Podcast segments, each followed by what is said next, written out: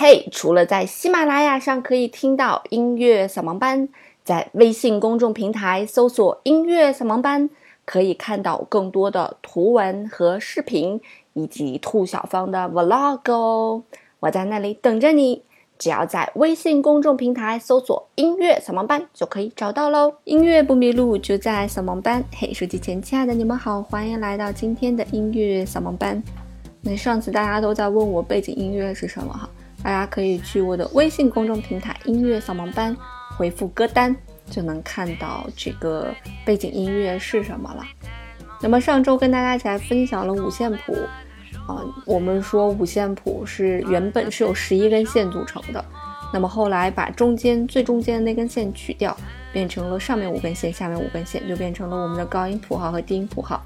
这种表示方法是为了尽最大可能的表现出键盘上能表现出来的音符，然后让识谱的人呢也比较容易的去识谱啊，不会说是数啊数啊数啊数不清楚。那我们也讲了五线谱，它表现了音高和节奏，所以它也是所有记谱法当中其实是最合理的一种方法。我们上周所看的五线谱最难的可能也就只有两行谱了，就是钢琴的谱子，一个右手一个左手，但其实。嗯，社会哪有这么简单呀？是不是？其实五线谱它还有很多种形式。那它最难的那种形式呢，就是在交响乐当中的总谱哈。总谱，总谱，什么叫总谱？这个总就体现的是所有乐器都在这个谱面上。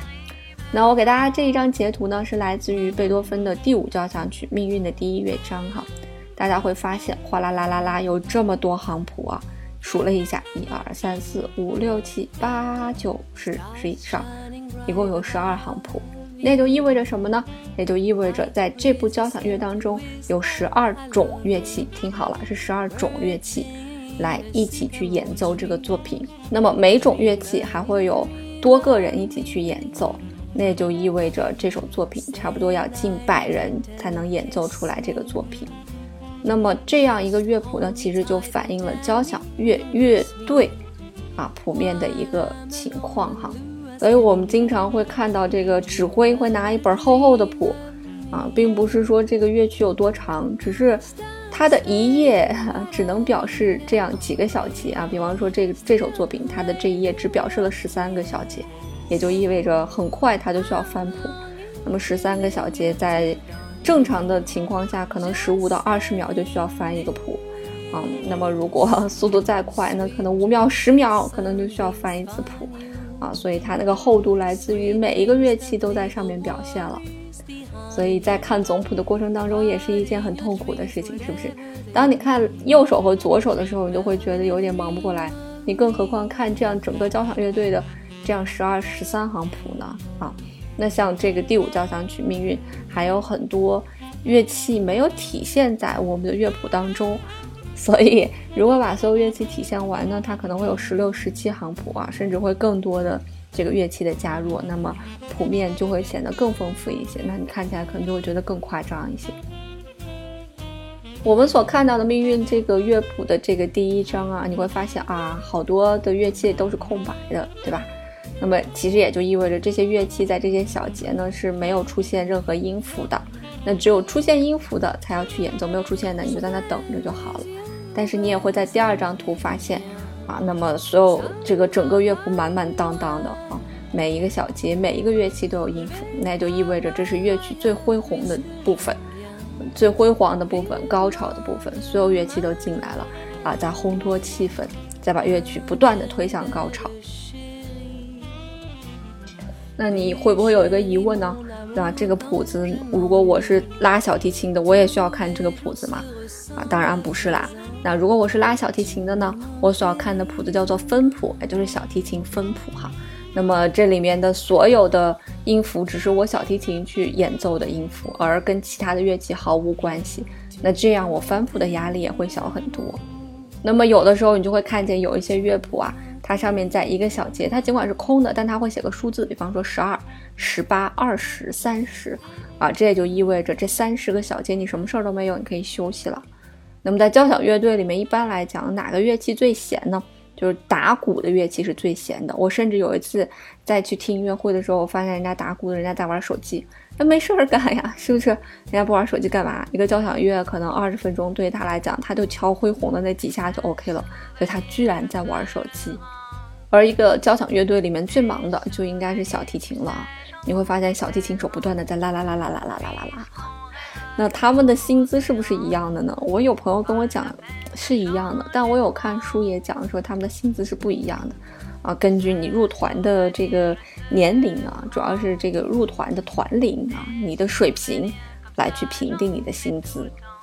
那我们看回到第五交响曲《命运》这个交响曲哈，我们因为上一周我们已经认识了高音谱表和低音谱表以及中音谱表了嘛，那我们来大致浏览一下。哎，这个乐谱在写作的是高音谱表、高音谱表、高音谱表、低音谱表、高音谱表、高音谱表、低音谱表、高音、高音、中音、低音、低音，你发现了吧？非常有规律的写作哈，这时候你可能又要迷惑了，你说干嘛不把所有的高音谱表写在一起，所有的低音谱表写在一起，所有的中音谱表写在一起，这样看起来我强迫症都好了，是不是？高中低这样就分开了。那他为什么要这样去写作呢？是因为在交响乐队当中呢，尽管有这么多乐器，但是我们还是要把这些乐器分门别类成各各种不同的组别的。这种组别的分类呢，有的时候是按乐曲的。乐器的这个性质去分类的哈，这个分类是固定的啊，在任何交响乐当中，这些乐器都是这样去分类的。那它分为几大类呢？分为木管组、铜管组、打击乐组和弦乐组。好，木管组、铜管组、打击乐组和弦乐组。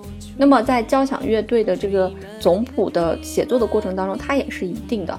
它一定是从木管组是在排在最上面的，接下来是铜管组，接下来是打击乐组，接下来是我们的弦乐组，弦乐组一定是写在最底下的。好，这个排版是一定的哈。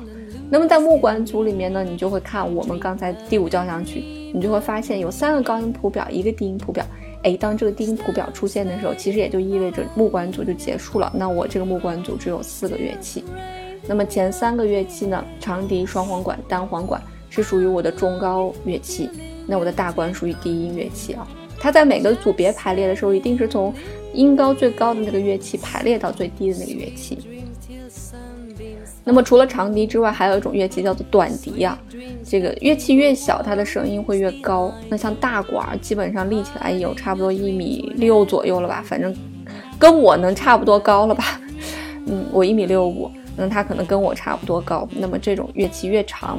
那它的声音就会越低沉啊，所以你会发现在写作的过程当中，如果这个作品还有短笛，那短笛会写作在长笛之上，它的每个组别的乐器排列也是从高到低，这是非常有顺序的。那再往下看呢，我们看到了圆号和小号，那么其实呢，在铜管乐组还应该有两个乐器，就是长号和大号。那么这两个乐器就属于中低，就属于低声部乐器了。一般来讲就是中音谱号或者是低音谱号。那么嗯，当你看到低音谱号再次出现的时候，那就意味着这个组别都写完了。可是，在交响乐命运当中，我们只看到了两个铜管乐器，就是圆号和小号。紧接着，我们看到的是打击乐组。打击乐组非常简单，只有一个打击乐，叫做定音鼓。但其实，在我们的交响乐队里面啊，我们的这个打击乐器其实它还是非常丰富的。比方说，它还会有些什么呢？低音鼓、锣、镲、吊镲、铃鼓、三角铁。啊，梆子、快板这些东西都是属于打击乐器组。可是，在我们这个时期的作品啊，比较规整啊，你还是只会发现低音鼓会比较多一些啊，或者是有三角铁。那我们最后一个组别呢，就是我们的弦乐组。弦乐组是我们所有交响乐当中最最最最最最重要的一个组别，因为没有弦乐组，你的音乐将会听起来非常的飘不厚实。你自己想象一下，大弦乐一拉开。啊，那种温暖的感觉就会让你感觉这是交响乐队。那交响乐它也叫做管弦乐队嘛。那管指的是谁？管指的木管、铜管，弦指的谁？那不就是弦乐组嘛？那我们的弦乐组呢？我们可以看一下总谱哈。它这个弦乐组呢，给了你五行啊，其实还是蛮多的，和其他组别比起来非常多哈。它写了小提琴一、小提琴二、中提琴、大提琴和低音提琴，依次也是按照音高去排列的。小提琴的音高相对较高。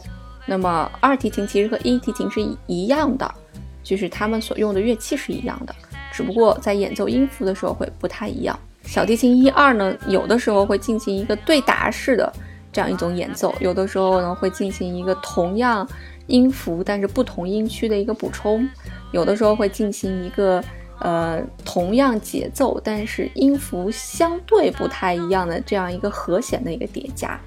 所以小提琴二你可以当做是小提琴一的一种辅助。那中提琴呢，顾名思义，它就要占据中音声部了，它要让整个乐队的中音声部比较饱满，所以有中提琴的出现。一般来讲，在我们的交响乐队当中，中提琴不太会去承担旋律的部分，哈，旋律的部分基本上来讲是小提琴去承担的会比较多一些。那接下来就是大家比较熟悉的大提琴了，大提琴有的时候也会承担一些旋律的部分，有的时候也会和小提琴去对答，比方说像在《梁山伯与祝英台》里面非常经典的两人依依惜别的场面的时候，那就是用大提琴跟小提琴来表示出两人的不停的对答。所以大提琴一般来讲也是偏低的这样一个声部，其次呢就是我们的低音提琴了哈。我们的低音提琴是整个交响乐队里面最大的一个乐器了，那么它的声音呢也是最低沉的这样一个乐器哈。大家可能对这个没有太多的感觉，就是对于乐器演奏很多很多有乐器一起来演奏的时候，当你的这个乐队当中没有低音声部，你就会感觉整个音特别的飘，就是浮在上面的。当有低音声部的时候呢，嗯，才会感觉非常的稳。所以你会发现交响乐队整个配置从高音声部、中音声部一直到低音声部，嗯，每一个组别的乐器啊，都会有高中低这样三个声部的配比。所以也是为了让你在把所有的音域都跨完，让你感觉到非常的丰富，不会让你感觉到有缺失啊。缺低音声部，乐曲显得飘。缺中音声部，乐曲显得不厚实；缺高音声部，可能就会缺掉旋律，缺掉主题，所以缺一不可。那这就是交响乐队的一个配置，它体现在五线谱上，就是这样一个非常复杂的一个过程。那既然这么复杂啊，乐器都这么多哈，那在这个写作的过程当中，会不会产生一些困难呢？我们常常说音乐写作好像是肆无忌惮的一样，好像是创作力的一个你想象的一个释放的一个出口一样。但其实，在交响乐的创作过程当中，它还是会有一定的技巧在的。那么最基本的一个技巧叫做配器法啊。配器法可以当做一门学科来去学。我记得我有一个小姨，就原先在中国音乐学院研究生的时候学的是配器法，本科学作曲，研究生学配器法。那么它可以作为一门学科出现，你就可想而知，乐器和乐器之间的搭配是一件多么精巧精妙的事情了。那同时呢，它其实也是有一定规则的。既然乐器的声音是固定的，那声音和声音的搭配，中高低的搭配，它也应该是固定的。不过，如何在这种固定当中呢，寻求一种创新的一种音响，或者在这个固定的当中呢，写出更美妙的音响效果，那这就是作曲家以及交响乐队的指挥啊，以及包括设计交响乐的这个音乐厅的人所要去考虑的一些事情了啊，缺一不可。我们所看到的交响乐队啊，我们看到的命运啊，这首作品，它相对来讲是属于一个不是那么大编制的交响乐队哈，那。在海顿、莫扎特和贝多芬那个时期，差不多交响乐队编制就是这样。而在现代的交响乐队，它的编制越来越花哨了。除了这些基本的编制之外，我们把这些东西都叫做基本的乐器之外，它可能还会有很多花花哨哨的其他的乐器来进行一个辅助。那比方说，在木管组里面呢，它除了我们常见的长笛、双簧管、单簧管、大管之外，还有什么英国管啊、竖琴双簧管啊、上低音双簧管啊、小双簧管啊、中音单簧管啊、低音单簧管啊、萨克斯管啊、贝低音大管啊，反正这些都可以归为木管组哈。那我们铜管组呢，除了有圆号啊、小号之外呢，还有短号啊、长号啊、啊大号啊，这些都是归于铜管组的。那么打击乐组呢，最基本的就是我们刚才说的定音鼓了。除此之外，我们跟大家讲了什么镲呀、三角铁呀、七七八八这些东西，它都归为这个打击乐组哈。那除此之外呢，还有一些呢，我们叫做效果组哈，叮铃叮铃的效果组。比方说什么竖琴呀、曼陀林呀、钢片琴呀，就是那种叮铃叮铃的声音哈，这些都是属于增加效果的。那么比较固定的，其实还是我们的弦乐组啊，因为我们的弦乐组也变不出来什么花样了。基本的这些乐器和在变花样的乐器也就差不多是这些了。那我们刚才讲了一种乐器是一种乐器啊，那在我们交响乐队当中，我不可能说呃，一把提琴啊，一把长笛，对不对？不可能，要不大家看的交响乐不会有这么多人呢坐在那儿了。所以这个东西是有乐队配置的。这个配置是怎么来配置的呢？我们的交响乐队一般有什么双管制交响乐队和四管制交响乐队啊？这个双管制呢，指的就是长笛、双簧、单簧、大管各两支，木管组各两支。那四管制呢，就是长笛、双簧、单簧、大管。啊，各三支啊，再会加上一个短笛啊，就是比长笛还要高的，那还会加上一个英国管啊，跟双簧管差不多的啊，还会加一个低音单簧管啊，啊，也是属于单簧管的，或者加一个倍低音大管，也是属于大管的。所以四管制呢，其实就是有三个长笛、双簧、单簧、大管之外呢，再加上一个跟它们性质相同，但是音域却稍有不同的乐器进行一个补充。那有的时候呢，我们也把双管制叫做小交响乐队，啊，那因为木管的乐器比较少嘛，对吧？只有两个，所以铜管呢，呃，圆号和小号也就是只有两个。那么低音鼓只有一对，弦乐呢，第一小提琴六到八个，第二小提琴四到六个，中提琴两到四个，大提琴两到四个，低音提琴两到三个。那其实这也就是命运这个交响乐当中的一个小交响乐队的一个配置。那如果大交响乐队就是我们刚才说的四管制，那你想长笛啊木管组的数量增加了，那弦乐组的数量也要跟上才可以，否则声音是失衡的，对吧？所以弦乐组呢就增加成了第一小提琴十二到十六把，第二小提琴十到十四把，中提琴八到十二，大提琴六到十，低音提琴六到十，所以整个就扩大了一倍。那么管乐组也要扩大啊，圆号四个，小号两到三个，长号三个，大号一到两个，那也就会增加了像长号和大号这种中低音的乐队配置。所以一个大型的交响乐队大概是由六十到九十人组成，有的时候也有一百人以上的，啊，一百人以上同时发声，这是不是一个很震撼的声音啊？如果演奏好了，真的是很震撼的声音哈。如果但凡其中有哪个乐器不准，你想想会不会是一个灾难？所以有的时候这些交响乐队的这些人也特别好玩哈，因为在交响乐队当中非常重要的人物就是那个指挥了。但如果你是一个新指挥又很年轻，你刚进交响乐队的时候，各种人就会考验你。比方说，我是一个长笛手哈，我非要吹错一个音，我就看你能不能听出来。比方说，我是一个小提琴手，我就要在中间把弦弄不准，我看你能不能听出来。一个好耳朵对于指挥来讲是一个最基本的条件嘛，所以如果连这个都察觉不出来，大家就会很鄙视你。那么在交响乐队当中，最最主要的这个人，除了指挥之外，还有一个人非常主要。我们常听的说首席是谁谁谁。我们在听交响乐队的时候，经常会说说今天的指挥是谁谁，首席是谁谁谁。这个首席呢，其实指的是第一提琴的那个首席。其实，在我们的交响乐队里面，这么多声部，这么多人，每一个声部都有声部长，也就是他的一个首席，他就管这个声部。那么，在所有的声部长、所有的首席里面，最最重要的一个首席就是第一提琴的那个首席，也就是坐在这个指挥左手边的最边边上的那个人啊，他就是整个乐队的二把手了。那在以前的交响乐队当中，没有指挥的时候，那往往是这个第一小提琴的这个首席来去负责指挥的。所以你会发现，献花的时候先给指挥献，其次呢还要给第一提琴这个小提琴手也要给他献花。那在我们交响乐队开始之前呢，你会听见大家好像呜乱弹乱吹些什么东西一样，啊，这个时候呢其实就是由这个首席来去指挥的。首席呢会让这个双簧管啊，双簧管去吹一个小字一组的拉这个音，然后交响乐队里面的所有乐器都要根据它这个拉来去定调。我们刚才说了，这么多人一起去演奏，但凡有一个人不准就是灾难，所以大家一定要根据它来把所有的音都给它定准。为什么会选择这个乐器呢？我就不在这儿讲了，讲起来也是一节课。反正就是选择这个乐器，因为它是最准确的。所以我们所有的乐器都由它来定调。那么双簧管呢，也被誉为是这个整个交响乐队里面音色最美的这样一个音色，很多很多非常优美的旋律啊，都是由双簧管来完成的。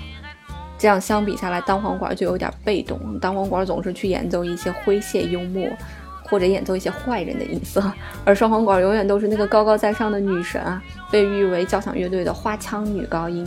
啊，就是最出彩的那个段落就会给她，因为她的音色实在是太优美了。好了，今天跟大家讲了这么多，其实交响乐队的这个排兵布阵啊，不仅仅是这么简简单单几句话就能讲完的。你想啊，那么宏大的一个乐队配置。啊，所以它不是可以在二十分钟之内就能讲完的。所以今后如果我们有机会呢，还会跟大家再来聊一聊交响乐队的这些配置哈。那今天呢，如果你去微信公众平台回复“交响乐”，可以听到我为你准备的交响乐版的各种奇葩音乐、小苹果啊之类云云的，来感受一下不同的感觉的音乐吧，一个入门吧。就是在你听交响乐之前，不会说蒙着进去、蒙着听睡着了，然后蒙着出来，起码是对它有一个基本的一个认知的。同样，继续征集大家想要听的一些节目的类型，可以呃留言给我哈。嗯，有些朋友在留言让我讲一些乐理性很强的东西，嗯，这个节目还是倾向于去给更多的爱好音乐的人去听。如果你真的想要听乐理方面的课程呢，可以去微信公众平台“音乐扫盲班”回复“乐理”，里面有一个付费的视频课程，嗯，你可以去购买它。音乐不迷路，就在扫盲班喽！我们这期节目就这样啦，拜拜。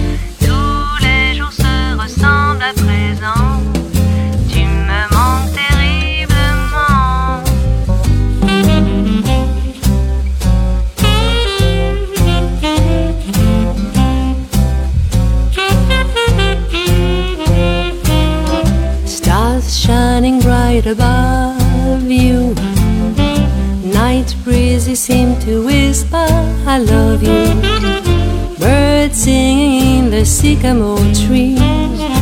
Dream a little dream of me. Say nighty night and kiss me. Just hold me tight and tell me you'll miss me while I'm alone and blue as can be. Dream a little dream